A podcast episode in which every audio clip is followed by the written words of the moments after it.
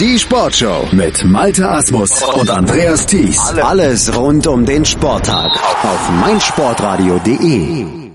Für die deutschen Schwimmer geht's um das Ticket für die Europameisterschaften 2018 in Glasgow. Im August wird die ausgeschwommen und aktuell werden die Tickets vergeben. Im Moment muss die Olympianorm bzw. die EM-Norm natürlich geschwommen werden und das hat bei einigen geklappt, aber bei einigen eben noch nicht. Und überraschend hat Marco Koch, der Weltrekordhalter und Weltmeister über die 200 Meter Brust eben auf seiner Paradestrecke diese Norm in dieser Saison einfach noch nicht knacken können. Auch am Wochenende beim, bei den German Open in Berlin Berlin nicht.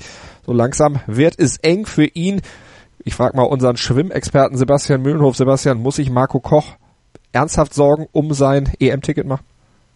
Auf jeden Fall muss er das. Wenn man sich mal anguckt, er hat in Berlin eine 2.10 gesprungen, also eine niedrige 2.10 und muss aber eine 2.8 für seine EM-Norm schwimmen. Das ist schon wirklich ein enormer Unterschied, einfach zwei Sekunden aufzuholen.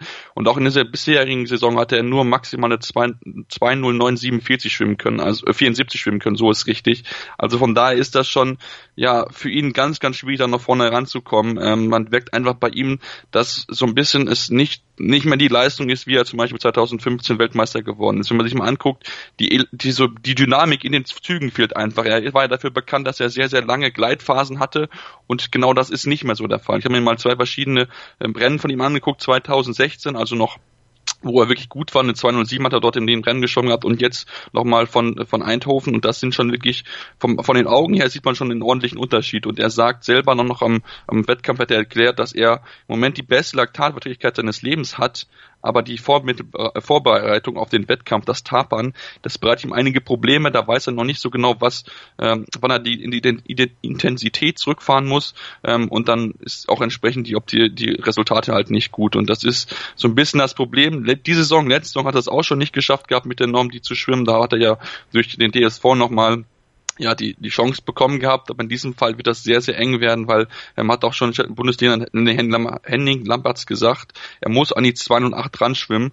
Wenn er das nicht schafft, dann wird er wahrscheinlich nicht nominiert werden und im Moment sehe ich da wenig Hoffnung. Sie haben zwar noch eine Chance, aber ich glaube nicht dran, dass Christian, äh, dass Marco Koch das schaffen wird, dass er sich für die EM qualifizieren und das wäre natürlich ein Riesenschlag für ihn, weil er ja in den letzten Jahren als solcher Topschwimmer galt und in diesem Fall ist es wirklich sehr, sehr schade für ihn. Also mal sehen, was sich da noch entwickelt oder ob er vielleicht trotzdem aufgrund seiner Erfolge und vielleicht Aussichten dann für den August doch noch nominiert wird. Henning Lamberts, der Bundestrainer, wird sich da dann zusammen mit dem DSV Nominierungskader dann entscheiden müssen und da sicherlich eine Entscheidung dann auch in Bälde treffen. Wenn wir auf weitere DSV-Schwimmer gucken, die schon qualifiziert sind oder noch nicht qualifiziert sind, wen würdest du da jetzt hervorheben? Wer hat's am, bei den German Open geschafft? Genau, wir haben am Freitag zwei Qualis geschafft. Das sind einmal Franziske Henke, die es geschafft hatte, sich über 200 Meter frei endlich die Quali zu holen.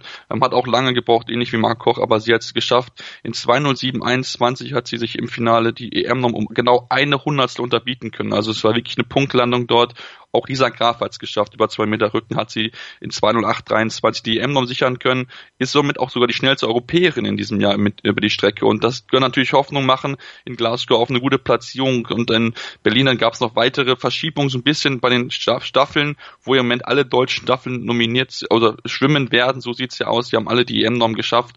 Und da gab es noch so ein paar Verschiebungen. So zum Beispiel Damian Wirling, der ja eigentlich eher der Sprinter ist, hat sich nochmal über zwei Meter Freistil reinschieben können in das ja, in, in die in die Top 4 sozusagen in 1,47, 47 ist er dort im Moment zweitschnellste hinter Jakob Heidmann, der in 1,47, 29 dort das Rennen gewonnen hat und auch somit die schnellste Zeit hatte aufstellen können.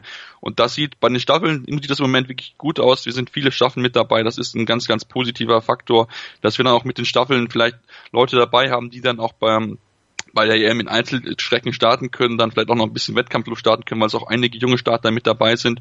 Und das ist so ein bisschen das Positive, dass man was mitnehmen kann. Wie gesagt, das mit Marco Toch tut sehr, sehr weh, aber zumindest die Staffeln sind im Moment auf einem guten Weg, bei der EM dort mit dabei zu sein. Mal gucken, was dann in Glasgow die deutschen Staffeln leisten können. Also das werden wir natürlich dann auch im Blick haben hier bei uns auf meinsportradio.de schwimmen. Bei uns natürlich auch hautnah verfolgt von unserem Experten von Sebastian Mühlenhof. Sebastian für heute, danke. Schatz, ich bin neu verliebt. Was?